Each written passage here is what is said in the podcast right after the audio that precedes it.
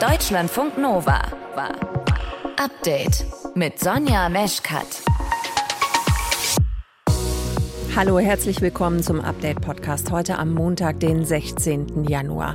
Eins unserer Themen ist heute Lützerath. Ihr habt es vielleicht mitbekommen, die beiden Aktivistas, die sich da tagelang in einem Tunnel in Lützerath verschanzt haben, die sind heute am frühen Nachmittag rausgekommen. Freiwillig, so hat es heute Bente Opitz erklärt. Das ist die Pressesprecherin von Lützerath lebt.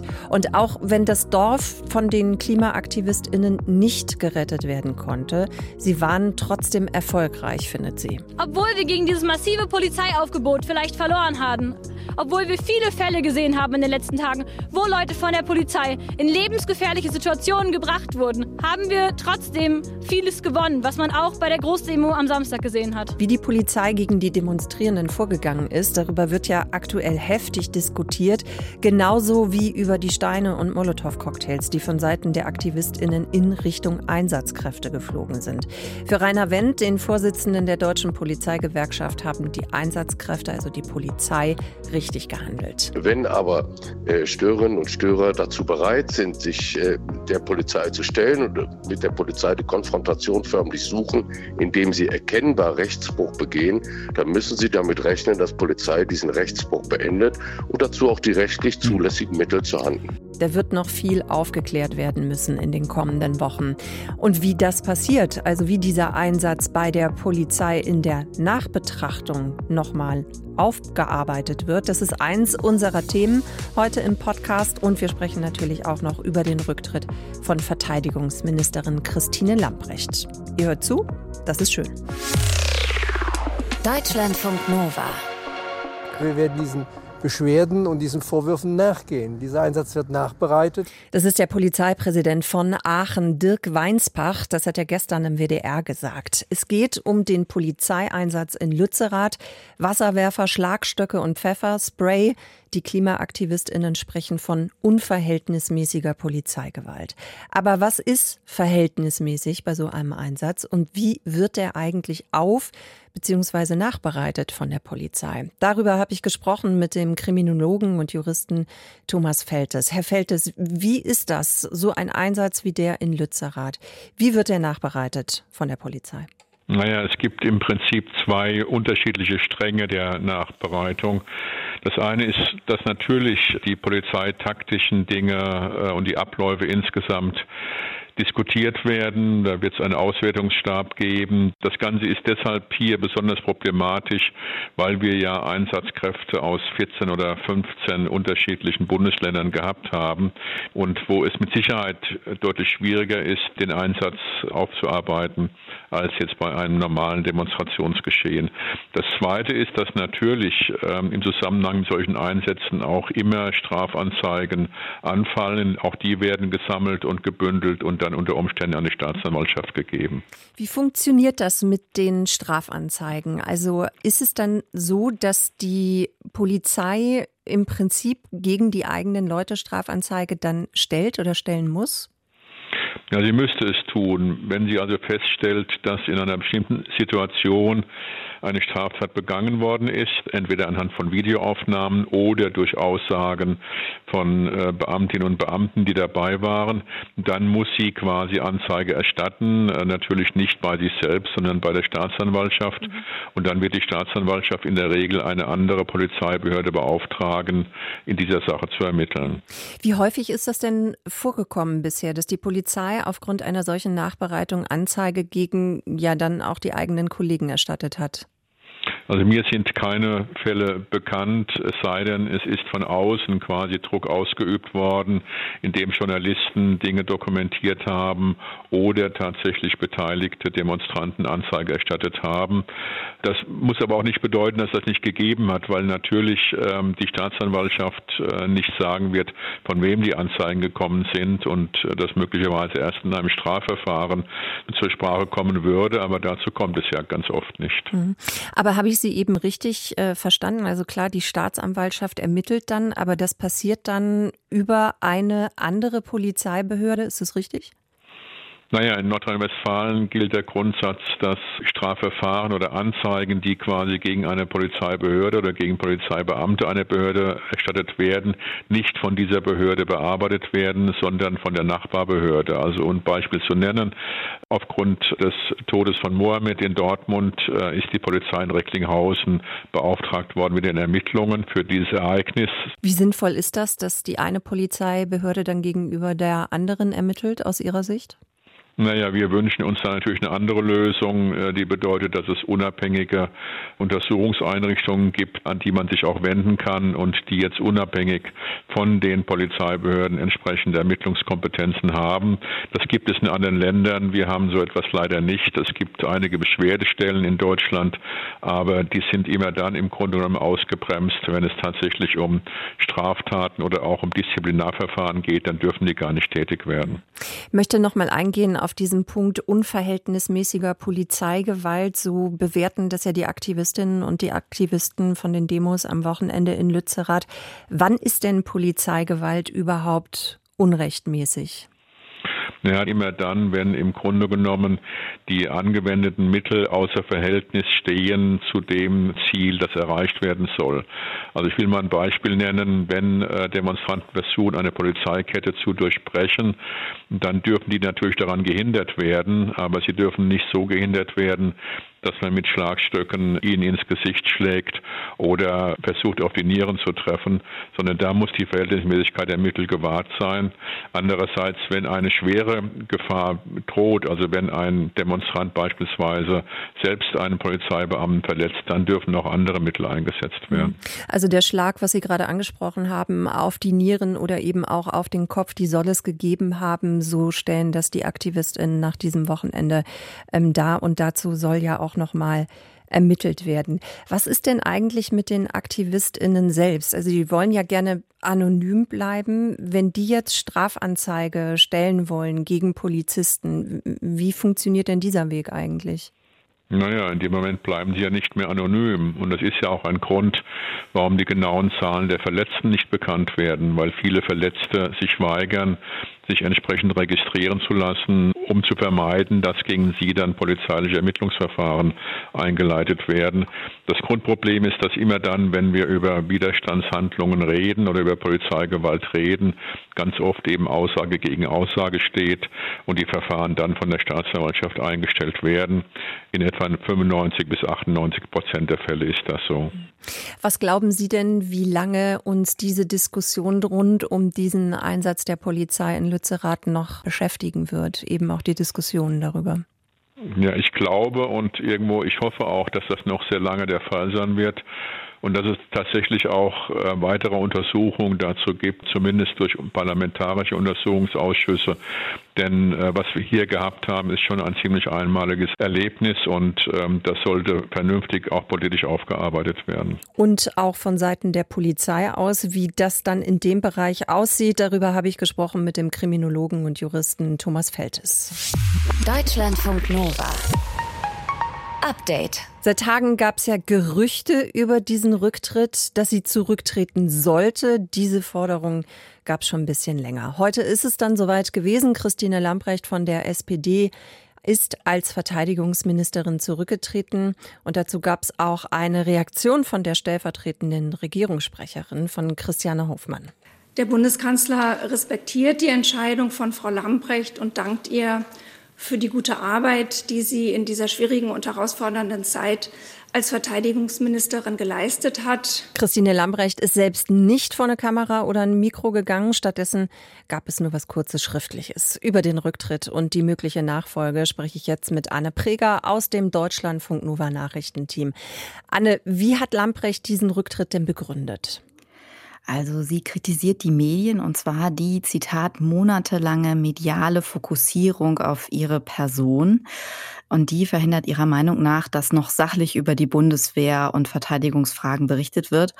Und in einer Nachricht an die Mitarbeitenden der Bundeswehr hat sie dann geschrieben, dass eben diese Fokussierung auf sie als Person auch den gemeinsamen Auftrag, also die Sicherheit unseres Landes, überlagert hat.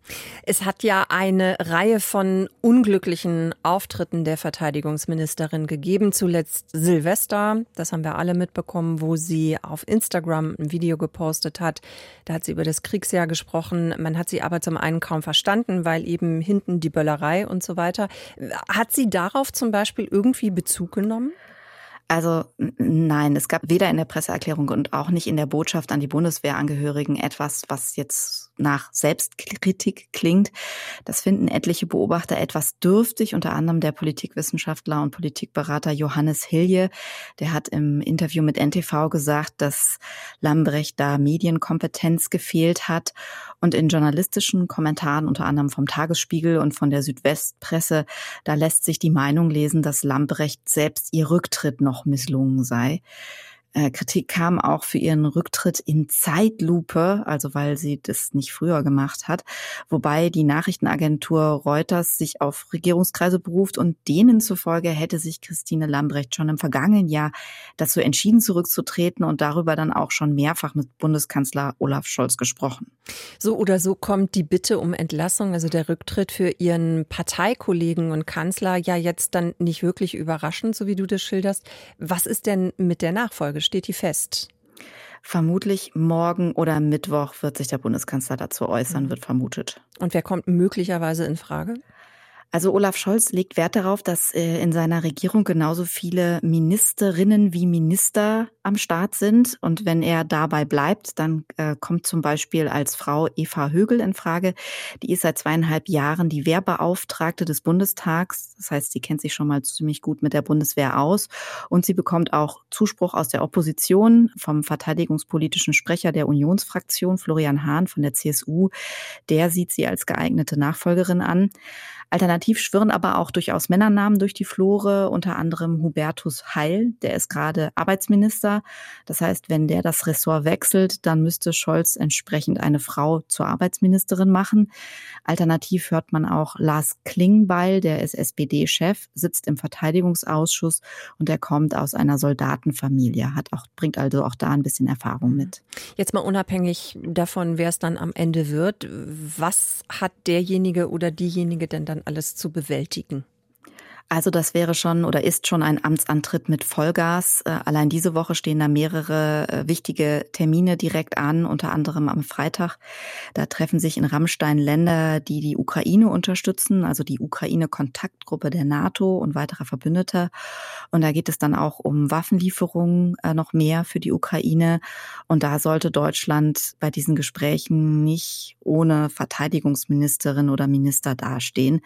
Was auch immer noch offen ist, ist die Frage, ob Deutschland eigentlich Leopard 2 Panzer an die Ukraine liefern wird oder zumindest anderen Staaten die Erlaubnis gibt, dass die ihre Leopard Panzer weitergeben. Über den Rücktritt von Verteidigungsministerin Christine Lambrecht und wie es danach weitergeht und weitergehen könnte. Infos von Anne Preger. Deutschlandfunk Nova. Update. Der Bundesarbeitsminister Hubertus Heil, der will, dass wir in Zukunft ganz einfach eine Auszeit nehmen können, wenn wir uns weiterbilden wollen. Heil will dabei bei unseren Nachbarn abschreiben, hat das vor in Österreich. Da gibt es nämlich so eine Bildungskarenz und an der will sich der Bundesarbeitsminister jetzt orientieren. Das klingt interessant, auf jeden Fall so interessant, dass wir uns das nochmal genauer angucken, zusammen mit Martin Schütz aus dem Deutschlandfunk Nova Team. Martin, was ist denn da genau geplant? Also wer eine Arbeitsstelle hat und sich weiterbilden will, der soll bald ein Jahr lang Bildungszeit nehmen können oder zwei Jahre in Teilzeit. Und Geld bekommt man dann wohl von der Agentur für Arbeit. Geplant ist, dass die bis zu 60 Prozent des eigentlichen Gehalts dann in der Zeit zahlt, wenn man beispielsweise eben in Vollzeit diese Zeit nimmt.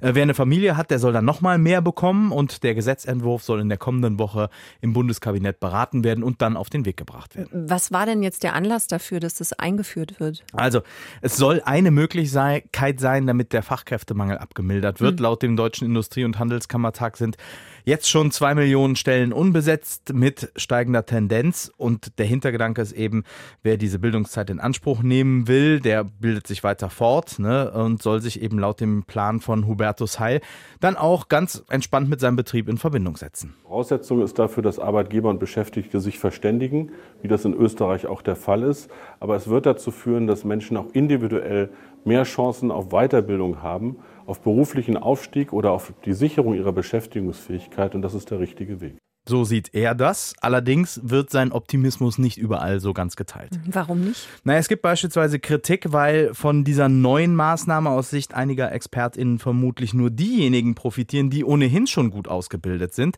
sagt Susanne Seider. Sie ist Bildungsexpertin des Instituts der deutschen Wirtschaft. In Österreich gibt es das ja schon einige Jahre und man sieht in Österreich, dass gar nicht die Geringqualifizierten der tendenziell eher im Fokus sind, weil das die Personen sind, die besonders stark von Weiterbildung profitieren würden dass diese Personengruppe mit der Bildungsteilzeit oder mit der Bildungskarenz gar nicht so gut erreicht wird. Also Ihre Kritik ist, wenn wir den Fachkräftemangel effektiv beheben wollen, dann muss es eben auch Angebote für gering qualifizierte Menschen geben und äh, eben nicht nur eines wirklich für die schon vorhandenen Fachkräfte hm. und gut ausgebildeten. Was hält denn gering qualifizierte denn davon ab, dass sie so ein Angebot annehmen? Also wer gering qualifiziert ist, hat in der Regel keinen Berufsabschluss gemacht. Das ist äh, zumindest mal eine Definition des, äh, des Instituts der Wirtschaft. Es fehlt also die Ausbildung und dieses neue Gesetz wird das nicht ändern, vermutet Susanne Seiler. Wenn ich das dem Gesetzentwurf richtig entnehme, dann ist die Dauer der Bildungszeit auf zwölf Monate begrenzt. Damit kann ich es nicht erreichen, dass geringqualifizierte Berufsabschluss machen. Das dauert mindestens zwei oder drei Jahre. Das heißt, dieser Anreiz, dass sich dann jemand wirklich formal höher qualifiziert, ist für geringqualifizierte, die keinen Berufsabschluss haben, damit nicht gegeben. Und sie kritisiert noch eine Sache. Wenn während dieser Bildungskarenz 60 Prozent des eigentlichen Gehalts gezahlt werden, dann ist das für gut verdienende Menschen mal eine Zeit lang zu ertragen, dass man eben auf einen Teil des Gehalts verzichtet, weil man ja vermutlich auch durch die erworbenen Zusatzqualifikationen dann in Zukunft einfach mehr Geld verdienen kann, also es wieder rein verdienen kann. Mhm. Aber ein Mensch, der halt nur 1000 Euro netto oder weniger hat und dann nochmal auf 400 Euro verzichten muss, der wird sich diese Bildungskarenz einfach nicht leisten können. Ja gut, also sind schon Punkte, wo man so denken könnte, ja, also argumentativ nachvollziehbar. Aber jetzt haben wir nur über Kritik gesprochen. Gibt es auch Lob? Natürlich gibt es auch Lob, also weil äh, es natürlich ein zusätzliches Instrument ist, das jeder von uns nutzen kann. Also es auch wirklich eine sehr, sehr individuelle Entscheidung ist, ob ich das mache oder nicht. Und ich hänge nicht mehr dann davon ab, dass beispielsweise eine Führungskraft mich pusht und mir jetzt nur eine bestimmte Zusatzqualifikation vorschlägt oder ich warten muss, bis mein Unternehmen Geld dafür locker macht, weil die Arbeitsagentur das ja dann bezahlt. Und es gibt auch Lob, weil die bezahlte Bildungszeit äh, beispielsweise laut der ARD dann eben zusammen mit neuen Weiterbildungsgesetzen eingeführt werden soll. Also es ist nicht nur eine Maßnahme, die kommt, es soll weitere geben, zum Beispiel eine Ausbildungsgarantie für junge Menschen und außerdem soll es Geld geben für Bahntickets oder Unterkunft, wenn jemand ein Praktikum zur Berufsorientierung macht. Die Bundesregierung plant eine sogenannte Bildungskarenz, in der wir uns sechs Monate am Stück oder zwölf Monate in Teilzeit freinehmen können können, um eine Weiterbildung zu machen. Infos dazu von unserem Nova-Reporter Martin Schütz. Deutschlandfunk Nova. Update. Also wenn ich, wenn ich dran rieche, also das finde ich eigentlich noch okay, muss ich sagen. Aber hier, ähm, hier unten sieht man schon, ja, so kleine Schmuddelränder und hier vorne habe ich es dann auch noch geschafft mit dem Fleck. Naja, also unsere Winterjacken haben schon einiges mitbekommen, so in den vergangenen Wochen. Ne? Schnee, Regen, viel Wind haben wir einfach oft angehabt und irgendwann sieht's dann eben auch etwas dreckig aus. Wie kriegt man den Schmuddel denn wohl am besten wieder raus? Welche Live-Hacks aus dem Netz bringen was, welche vielleicht auch nicht? Darüber kann ich sprechen mit Lutz Vossebein. Der ist Professor für Textiltechnologie, textile Prüfung und Qualitätsmanagement an der Hochschule Niederrhein. Schönen guten Abend, Herr Vossebein. Guten Abend, Frau Meschkat. Muss ich meine Jacke überhaupt waschen? Also es gibt ja Menschen, die sagen, am besten nie waschen, denn jede Wäsche oder Reinigung ist eine Belastung fürs Material. Ja, stimmt. Sie müssen die überhaupt nicht waschen. Aber wie Sie gerade gesagt haben, wird das irgendwann zu sozialer äh, Isolation führen, weil die wird ja nicht sauberer. Und äh, ich meine, im schlimmsten Falle kippt man sich mal Bolognese über die Jacke, mhm. die man draußen äh, vielleicht am Glühweinstand noch äh, ergattern kann. Und dann wird es halt schwierig. Ne? Also wenn sie verdreckt ist, dann ist es ja Geschmackssache, ob man damit weiter rumlaufen will oder eben nicht. Und ich würde sagen schon, dass man ab und zu, wenn man die lange getragen hat, so eine Saison, dann kann das schon mal so verdreckt aussehen, dass man die dann auch waschen muss. Hm. Es gibt ja jetzt auch die andere Jacke. Ich habe ja jetzt bei mir, ne, ist eine, so eine Funktionsjacke, tragen ja auch relativ viele Leute, gerade wenn man viel mit dem Rad unterwegs ist oder generell gerne draußen. Gibt ja auch die andere Seite, die sagt, also wenn du eine Funktionsjacke nicht wäschst, dann verliert die ihre Funktion, also dass die so Wind abhält und auch Regen und sowas. Stimmt das? Ja, da muss man differenzieren. Also hochwertige Jacken haben in der Regel eine Membran, also eine PU, Polyurethan-Membran oder diese äh, in aller Munde äh, Fluorcarbone äh, auf der Oberfläche, also regenabweisend, wasserabweisend okay. und schmutzabweisend. Mhm. Und wenn man eine Membranjacke hat, ist die grundsätzlich, wenn die Membran nicht beschädigt ist und gut verarbeitet ist, wasserdicht. Immer. Die geht auch nicht kaputt, auch nicht beim Waschen. Wenn man sich da an die Pflegekennzeichnung hält, die in der äh, Jacke ausgezeichnet ist, dann kann man die ohne Probleme waschen. Was aber leidet, ist die Imprägnierung außen und auch die Membranjacken, obwohl sie schon per se wasserdicht sind, haben meistens aus ästhetischen Gründen noch außen auch eine Imprägnierung. Das hat dann den Effekt, dass Wasserperlen abtropfen mhm. und der Träger denkt dann, ja super, Wasser wird abgestoßen, tolle Jacke. Wenn die Imprägnierung außen bei einer Membranjacke ab ist, dann sieht man äh, Regentropfen, die ins Gewebe ziehen und das sieht dann so aus, als würde man nass werden können. Wie gesagt, die Membran ist aber wasserdicht und man wird dann nicht nass, man sieht dann nur von außen nass aus. Ach, endlich hat das mal jemand vernünftig erklärt. Da bin ich schon mal dankbar für ja. an der Stelle. Ja, Lassen, und, und ja. wenn, dann noch vielleicht als Zusatz, ich habe ja gerade gesagt, hochwertige Jacken, ja. die sind dann, die kosten dann auch schon mal ein paar hundert Euro mit Membran. Mhm. Die sind immer wasserdicht, alles schön, kann man auch waschen. Aber es gibt eben auch günstigere Varianten, die sind nur imprägniert, also ohne Membran. Da sind quasi also Paraffine, Wachse, äh, Fette oder eben auch Fluorcarbone auf der Oberfläche. Und äh, wenn man wäscht oder sie auch trägt, mechanischer Beanspruchung aussetzt, dann ist das so, dass diese Imprägnierung nachlässt. Vor allen Dingen in den Armbeugen und an den ja. äh, mechanisch beanspruchten Stellen. Ja. Was ist denn mit diesem extra Waschmittel, was es ja auch gibt, also wo es dann heißt, hey, einfach das benutzen, dann kann man die Jacke im Prinzip auch selbst imprägnieren. Daumen hoch ja. von Ihrer Seite aus oder doch besser Reinigung dann? Ja, also wir haben sogar schon mal fürs Fernsehen vergleichende Untersuchungen gemacht mit äh, Waschschäumen, mit Einschaumschäumen, mit Einsprayflaschen und mit Waschimprägnierung. Also alles, alles durch die Bank ja. ausprobiert. Ja. Und ich möchte behaupten, ich kenne mich so ein bisschen mit Waschen aus. Ich äh, kümmere mich jetzt so seit 22 Jahren um die Wäsche, auch im Haushalt und in der Industrie. Und ich kriege das nicht so hin zu Hause, dass ich wieder eine tolle imprägnierte Jacke habe. Es gibt halt Vor- und Nachteile. Wenn man eine Waschimprägnierung nimmt, die Sie gerade angesprochen haben, ist natürlich toll. Jacke in die Waschmaschine, äh, Mittel rein und danach ist gut. Dann ist die, wenn es denn gut wäre, aber auch innen imprägniert. Und das ist nicht so angenehm auf der Haut. Wenn Sie sich vorstellen, dass Ihr Innenfutter auch diese Imprägnierung hat, äh, gerade bei Polyesteroberflächen, auch innen gibt es das, ne?